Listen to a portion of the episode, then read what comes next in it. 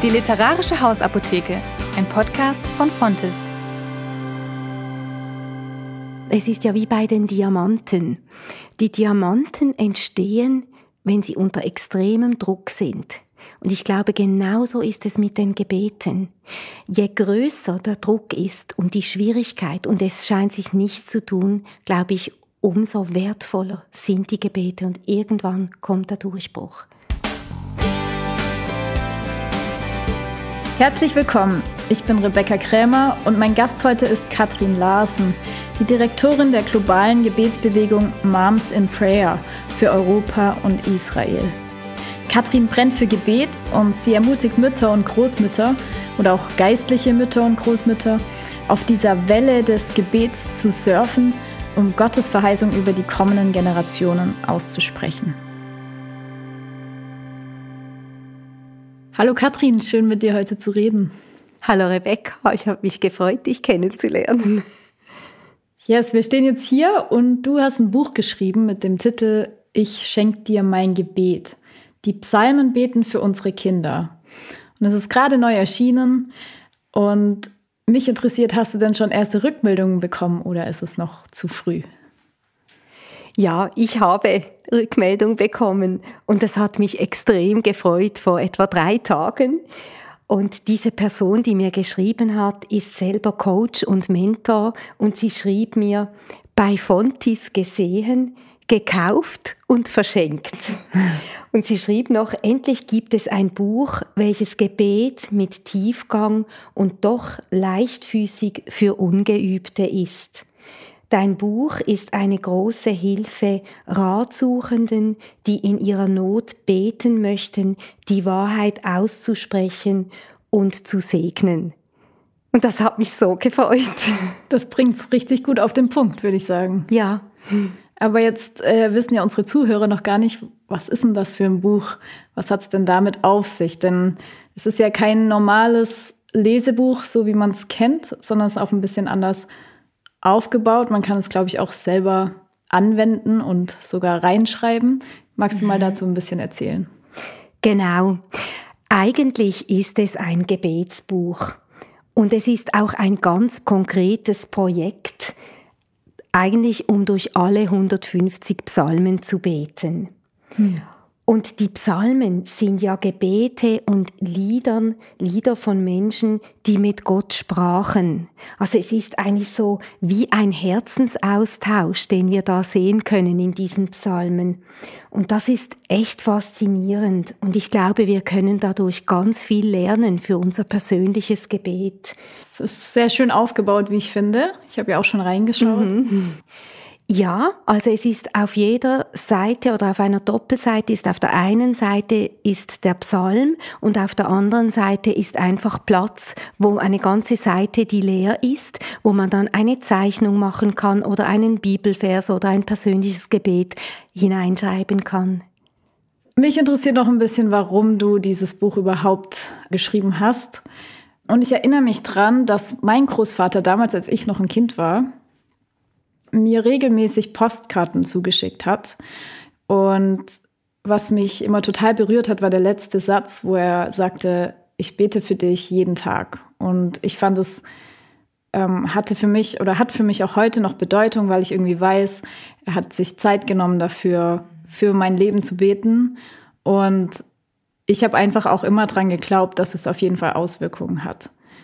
Ähm, hattest du auch so ein Erlebnis, oder was hat dich dazu bewegt, das Buch zu schreiben? Ja, Rebecca, es ging mir genau gleich wie dir, was du jetzt erzählst, weil meine Großmutter und auch meine Mutter beteten jeden Tag für mich. Und wenn ich jetzt auf mein langes Leben zurückschaue, dann kommt es mir vor, als ob diese Gebete wie ein helles Licht um mich waren und die mir einfach ja, geholfen haben, meinen Weg zu finden, auch ganz besonders als Kind und dann auch als junger Erwachsener.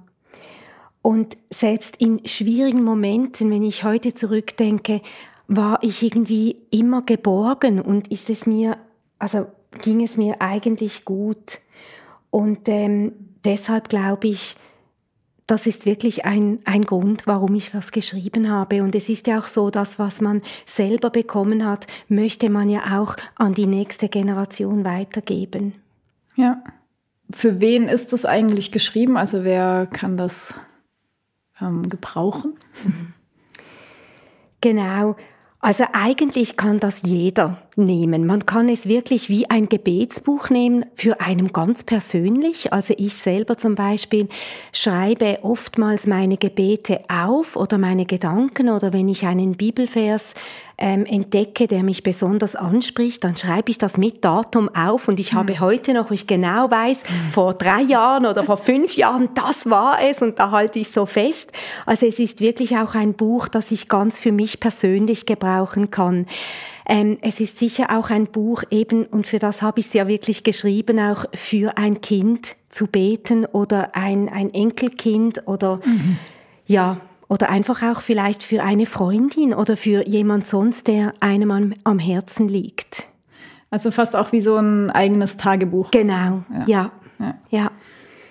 Schön, bevor wir so dein Buch nochmal im Konkreten anschauen, würde ich gern noch allgemein so über dieses Thema Gebet reden, denn irgendwie musst du ja daran glauben, dass Gebet wirklich etwas bewirkt, wenn du dieses Buch geschrieben hast. Und ähm, da einfach meine Frage an dich.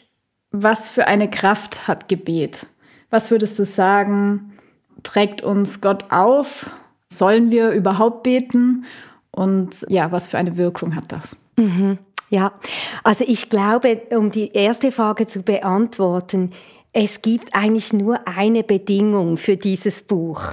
Und die Bedingung steht im Hebräer 11.6. Und dort steht, denn Gott hat nur an den Menschen gefallen, die ihm fest vertrauen. Ohne Glauben ist das unmöglich. Wer nämlich zu Gott kommen will, muss darauf vertrauen, dass es ihn gibt und dass er alle belohnen wird, die ihn suchen. Und ich finde diese Aussage extrem faszinierend und auch geheimnisvoll, wie bevor ich überhaupt mein Gebet formuliere, dass da Gott mit mir spricht und sagt, wart mal einen Moment, es ist da noch etwas, das ich dir sagen möchte. Und eigentlich kann man sagen, Gebet fängt mit einer Entscheidung in meinem Herzen an. Also bevor du dieses Buch in die Hand nimmst, musst du dir überlegen, sagst du Ja zu Gott? Es gibt dich. Glaubst du es, dass es ihn gibt und auch, dass er dein Gebet hört und dass er dir antwortet? Mhm. Und, äh, und das, das möchte ich, also das möchte ich einfach sagen. Das ist sehr interessant. Das heißt, man hat diesen Vertrauensvorschuss, bevor man überhaupt äh, glauben kann, dass Gebet etwas bewirkt, oder? Also ich würde sagen, es ist äh, eine Entscheidung. Es ist wie etwas in meinem Herzen, bevor ich bete, dass ich mich entscheide zu glauben, dass Gott existiert mhm. und zu glauben, dass er mein Gebet hört mhm. und dass er mir eine Antwort geben wird. Mhm.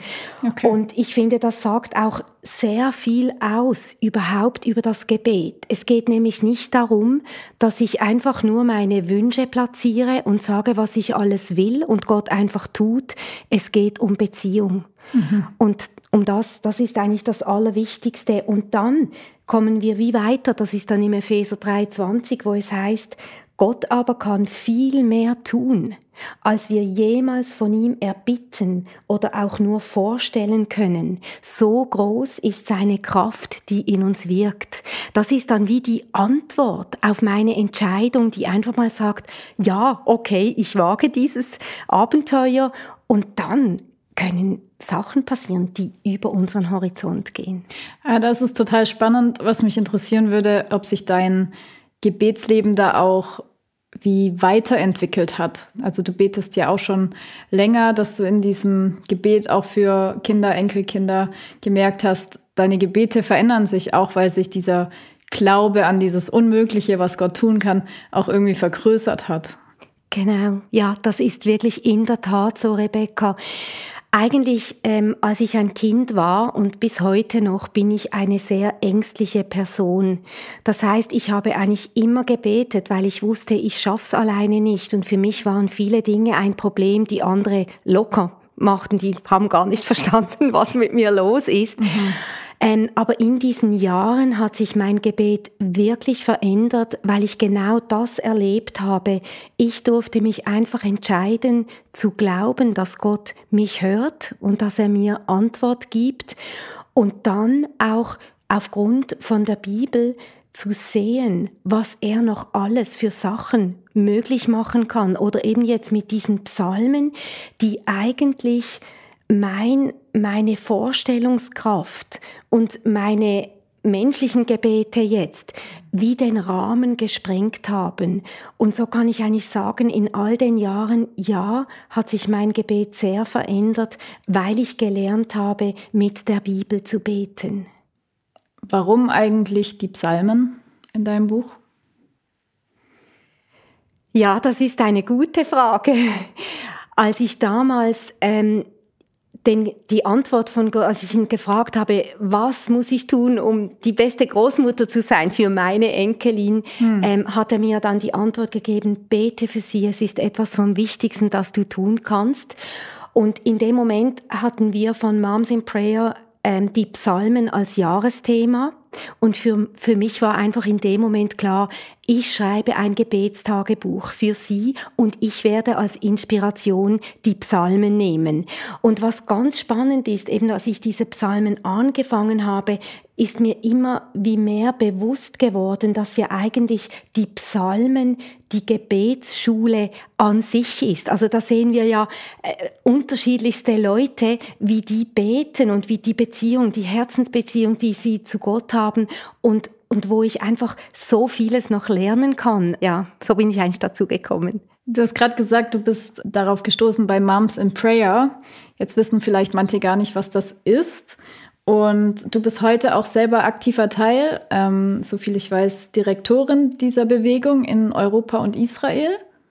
Ähm, und kannst du uns ein bisschen da hineinnehmen, was das eigentlich für eine Bewegung ist und was sie auch für Aufgabenbereiche hat. Moms in Prayer ist wirklich eine ganz spannende Gebetsbewegung von Müttern, geistlichen Müttern und Großmüttern, die eine gemeinsame Vision haben, die für die Kinder und die Schulen und die Lehrer beten. Und diese Gebetsbewegung gibt es auf der ganzen Welt und sie, diese Gruppen sind eigentlich überall, sehen die gleich aus. Also wir trinken keinen Kaffee, wir schwatzen nicht, wir, wir, wir schimpfen nicht über die Lehrer oder die Schulen. Wir kommen wirklich ganz diszipliniert zusammen mhm. und wir haben einen klaren Aufbau. Wir beten eine Stunde mit so vier Gebetsschritten, die, vielleicht werden wir nachher noch darüber sprechen ähm, die einem einfach eine, ein ganz gutes Modell geben, wirklich im Gebet dran zu bleiben. Und was mich immer wieder fasziniert, dass es wirklich, es ist eine überkonfessionelle Gebetsbewegung, also es sind einfach Frauen, die zusammen beten, egal in welcher Kirche sie sind oder in welchem Land sie wohnen. Einfach, wir, wir haben einfach dasselbe Anliegen für unsere Kinder und das ist, das ist sehr ermutigend. Gibt es das auch für Männer? Äh, also die Männer, die dürfen das gerne auch machen. Wir sind einfach jetzt, wie es auch heißt, oder Moms in Prayer, wir sind ja. Frauen, ja. aber wir haben auch Väter, die sind fasziniert von dieser Idee mhm. und die machen das einfach, aber sie sind nicht jetzt von unserer okay. Gebetsbewegung. Aber wir freuen uns riesig. Ja, schön, dass die auch angesteckt worden ja, sind. Ja. ja. Ja. Genau, du hast schon gesagt, dass ihr oft so einen Vierschritt verwendet in eurem Gebet. Und das erwähnst du auch in dem Buch, dass man da so vorgehen kann, beziehungsweise die Psalmen sind eigentlich alle so aufgebaut in diesem Vierschritt, zu beten. Und zwar Anbetung, Buße, Dank und Fürbitte. Ja. Warum sind diese vier Schritte für dich wichtig? Also zuerst muss ich sagen, ich habe diese vier Gebetsschritte so, wie sie jetzt da bei Moms in Prayer sind, vorher gar nicht gekannt. Es hat mir nie jemand etwas davon erzählt. Ähm, aber ich bin dadurch dazugekommen und es war für mich eine enorme Bereicherung für mein Gebetsleben, mhm. weil man kann, wie ich das auch vorher schon gesagt habe, Gebet ist Beziehung. Und, und ich sehe in diesen vier Gebetsschritten Beziehung. Also zum Beispiel bei der Anbetung, da lerne ich Gott kennen. Da nehme ich mir einfach nur Zeit, über einen Namen, über einen Charakter oder eine Wesensart einfach betend zu staunen. Und in diesen Momenten der Anbetung ist in meinem Herzen wie, wie eine Veränderung. Ich fange an zu staunen und ich lerne ihn persönlich kennen und so fällt es mir auch nicht schwer, ihm große Dinge zu zu trauen. Der nächste Schritt, die Buße, hilft mir immer wieder, mich selber auch durchleuchten zu lassen und, und weil es, die Bibel sagt ganz klar, dass Schuld uns trennt von Gott und er unsere Gebete nicht hören kann und deshalb ist es sehr wichtig, immer wieder so wie die tägliche Dusche einfach hinzustehen und dem Heiligen Geist zu erlauben, mein Herz zu durchforschen und das bewusst dann auch abzulegen, Vergebung zu bekommen. Beim Danken ähm, habe ich wirklich gelernt, wie ich aufmerksam schaue, was macht denn Gott in meinem Leben? Und, und plötzlich fallen einem Dinge auf, die, die, die einem einfach froh machen oder wo man plötzlich merkt, wow, da hat ja Gott das gemacht und da das und man bekommt ein fröhliches Herz und in der Fürbitte, dort können wir dann einfach unsere Herzen ausgießen und auch viel eben mit dem Wort Gottes, wo wir Verheißungen beten. Aber das habe ich eigentlich dort kennengelernt, wobei ich sagen muss, diese vier Schritte sind überhaupt nicht von Moms in Prayer, mhm. sondern die kommen direkt aus der Bibel. Also wir sehen ja das auch in den Psalmen oder auch in dem Gebet, das Jesus uns gelernt hat. Ich finde, das ist so prägnant, was da steht. Eben unser Vater im Himmel, Dein heiliger Name soll geehrt werden. Lass dein Reich kommen dein Wille geschehe hier auf Erden und vergib uns unsere Schuld und auch wir vergeben. Also äh, ich sehe diese vier Schritte eigentlich überall in der Bibel. Ja, mir sind sie auch nicht ganz neu. Man hört es auch immer mal wieder. Und ich finde, das bringt auch so ein schönes Gleichgewicht ins Gebet. Ne? Dass ja. man nicht nur ähm, bittet oder ja, genau. dass einfach alle Dimensionen dabei sind. Ja. Ja, das ist bereichernd, da auch mal sich hinzuwagen und auch mal Neues auszuprobieren im Gebet, was man vielleicht vorher noch gar nicht so gemacht hat. Genau, ja. Jetzt wollen wir aber noch ein wenig tiefer gehen und äh, mich würde ja interessieren, ob diese Bewegung oder das, was du da erlebt hast, ob das auch bleibend Veränderungen hinterlassen hat. Ähm, hast du uns da vielleicht ein paar Beispiele mitgebracht oder Dinge, die du erlebt hast, wo du echt sagst, das war ein Resultat auch unseres Gebets. Da hat Gott eingegriffen, da hat er was getan. Also da kann ich einfach mal sagen, ich habe ja das Privileg, in dieser Gebetsbewegung ähm, mitzuhelfen und da sehe ich natürlich ganz viele solche Dinge, die passieren und es kommt mir auch zu Ohren. Und da ich ja zuerst habe ich in der Schweiz gearbeitet und jetzt in Europa und in Israel, das ist wirklich ein ganz großes Vorrecht. Und ich weiß nicht, wie es dir geht, aber wenn wir die Nachrichten hören oder wenn wir so auf unseren Kontinent schauen, merke ich immer wieder, diese vielen schlechten Nachrichten, die mir echt den Atem rauben wollen vor und mir Angst machen wollen, auch für meine Nachkommen. Aber wenn ich dann die andere Seite sehe, wenn ich dann diese Gebetserhörungen lese, die die Frauen aufschreiben oder die sie uns erzählen, dann, dann komme ich einfach nicht mehr aus dem Staunen raus. Und ich sehe einfach, wer wirklich in Kontrolle ist von unserem Kontinent. Und das ist wirklich Gott, auch wenn es vielleicht nicht so in der Zeitung steht. Ähm, also es gibt natürlich ganz viele Erlebnisse, wo jetzt einfach eine Mutter ganz persönlich in der Gruppe hat. Und, und, äh, und da habe ich zum Beispiel ein Erlebnis, das war vor vielen Jahren, da haben wir auch in unserer Gruppe gebetet, da haben wir für ein kleines Mädchen gebetet, das einfach oft Probleme hatte wegen dem Gruppendruck und wegen anderen, die sie einfach anleiteten, zum schlechte Dinge zu tun, dass es eigentlich gar nicht tun wollte.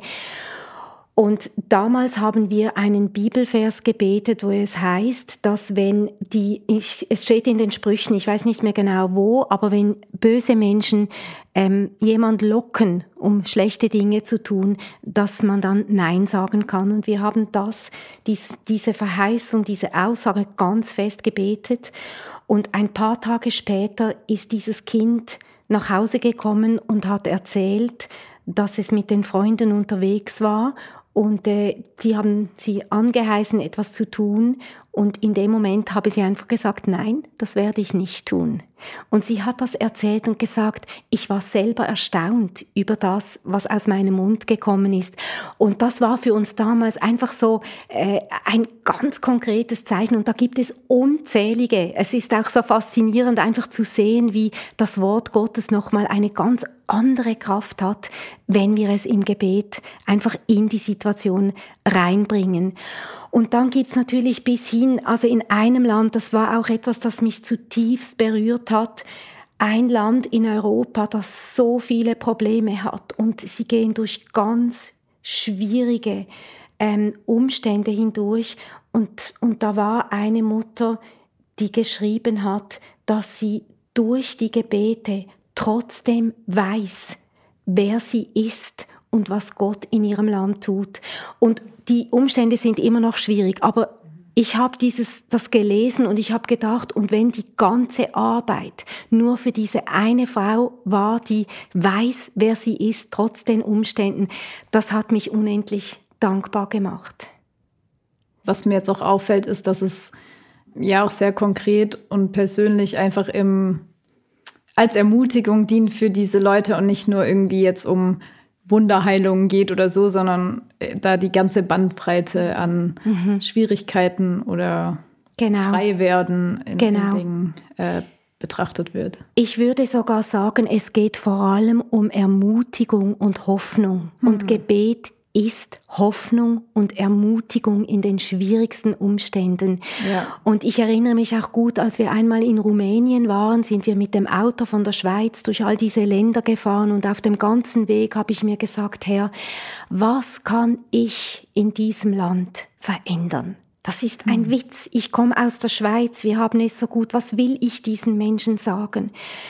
Und in dem Moment wurde mir bewusst, doch, wenn wir diesen Müttern und diesen Frauen Hoffnung bringen, durch Gebet für ihre Kinder, die Lehrer, die Schulen, für die Zukunft, dann kann ein Land nachhaltig und grundlegend verändert werden. Und ich weiß noch, das hat mich so ermutigt und ich habe gedacht, doch, doch, und wir leisten einen Beitrag. Das ist mega schön. Mhm. Danke, dass du das teilst. Mich interessiert trotzdem neben diesen unzähligen Beispielen, die du da erlebt hast, gibt es auch mal so Frustrationsmomente, wo man merkt, man betet und betet und es passiert nichts? Ja, ja. Das kann ich äh, gerade erzählen. Es geht um Grönland.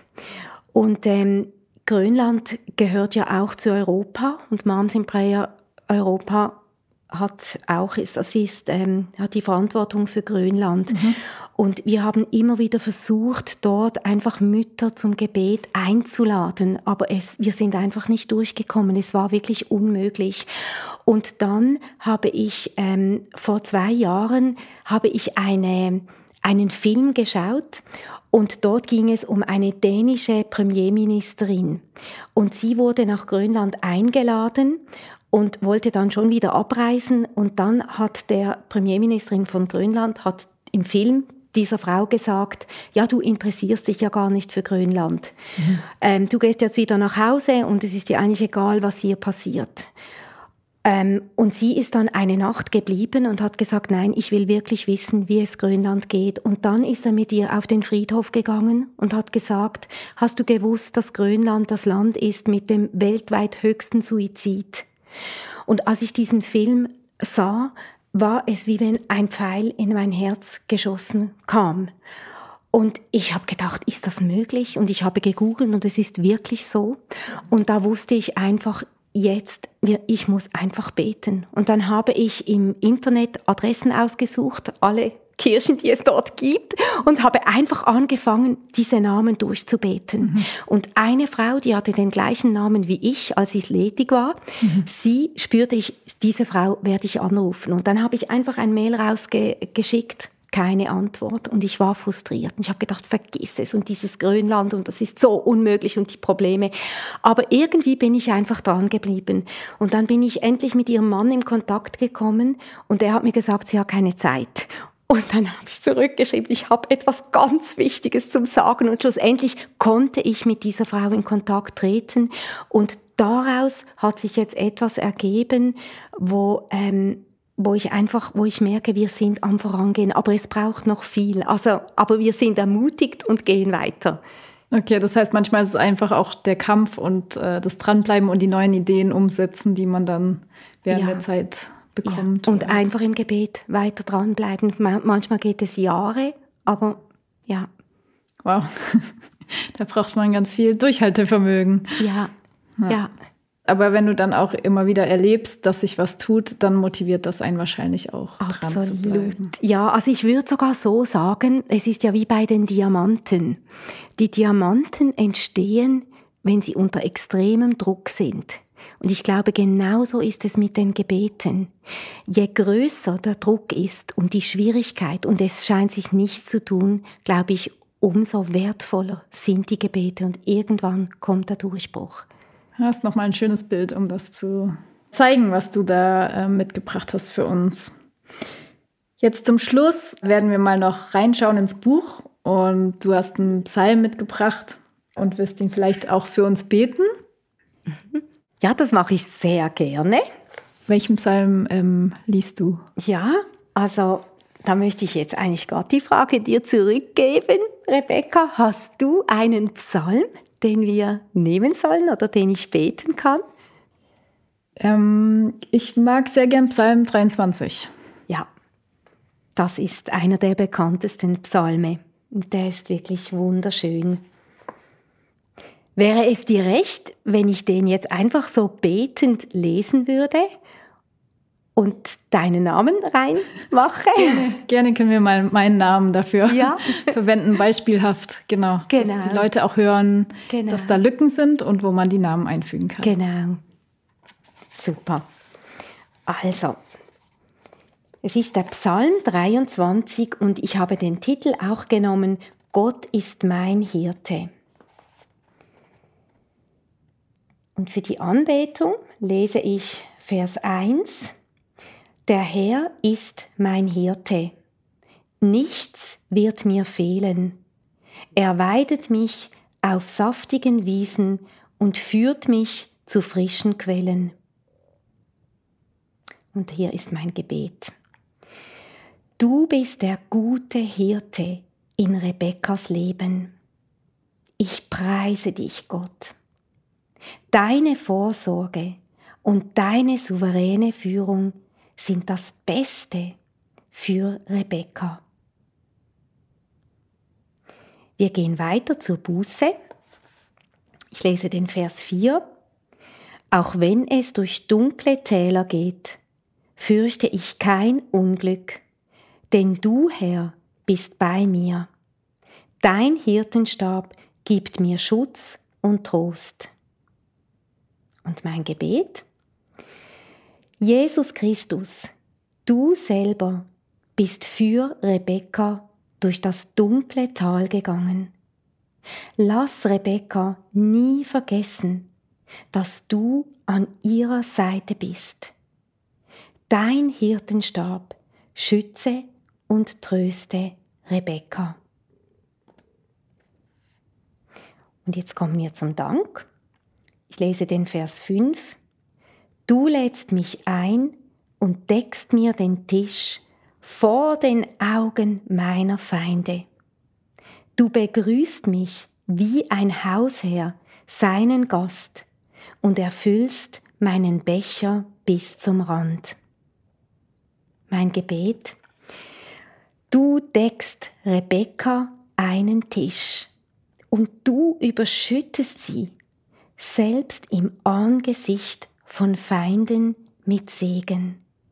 Danke, Gott. Und die Fürbitte lese ich Vers 6. Deine Güte und Liebe begleiten mich Tag für Tag. In deinem Haus darf ich bleiben, mein Leben lang. Und mein Gebet? Herr, deine Güte und Gnade werden Rebekka jeden Tag des Lebens begleiten. Und Rebekka wird immer in deinem Haus wohnen. Lass sie erfahren, was das heißt. Und ich bete im Namen Jesu. Amen. Amen. Vielen, vielen Dank. Das war auch sehr schön, mal anwesend zu sein, wenn, wenn das gebetet wird. Also es ist auch eine Möglichkeit, ja, ja. Ähm, für Leute zu beten, ja. wenn man gerade auch keine Worte mhm. vielleicht hat. Mhm. Mhm. mhm. Schön. Ja, das wirkt jetzt noch nach und ähm, bewegt mich auf jeden Fall. Ja, oh, das freut. Und das ist genau das, weißt du, Rebecca, was ich glaube, was eben wir euch Jungen, euch Jüngeren einfach weitergeben dürfen, weil das ist unsere Gebete aus unseren Herzen im Glauben auf Gottes Wort. Das ist wirklich etwas vom Wertvollsten, das wir dieser kommenden Generation weitergeben dürfen. Und es überdauert alles. Also es ist, das ist Ewigkeit. Ich denke, es ist ein Stück Ewigkeit, das wir da weitergeben dürfen. Du sagst auch, dass du das Buch dann deiner Enkelin sogar schenkst, wenn, ähm, wenn sie erwachsen ist, als Vermächtnis. Und ich finde das auch ein schönes Bild ähm, mhm. oder auch ein sehr, sehr wertvolles Geschenk, mhm. äh, was man mhm. da im Endeffekt dann weiterschenken kann. Ja. Ja, ja, da, auf das freue ich mich auch. Ich weiß ja nicht, ob ich dann noch lebe, aber ich habe selber auch Gebete von meiner Großmutter bekommen und ich habe das heute in meinen Händen, obwohl sie schon lange gestorben ist. Und es ist schon etwas Kostbares, wenn man das so in seinen Händen halten darf. So wie ein geistliches Vermächtnis. Ja. Hm. Ich finde, alles, was du heute geteilt hast, spiegelt sich in dem Satz wieder, den du auch im Buch sagst, dass Gebet etwas vom Wertvollsten ist, was wir, was du tun kannst. Und ich danke dir, Katrin, dass du so dein Herz geteilt hast heute mit uns und wünsche dir für Moms in Prayer, für deine Arbeit, aber auch jetzt für das Buch alles Gute. Vielen, vielen Dank und das wünsche ich dir auch, Rebecca. Danke. Tschüss. Tschüss. Das war der Podcast von Fontes. Bei akuter Bücherliebe empfehlen wir einen Besuch in unserem Online-Shop oder in deiner Lieblingsbuchhandlung. Bis zum nächsten Mal bei der literarischen Hausapotheke.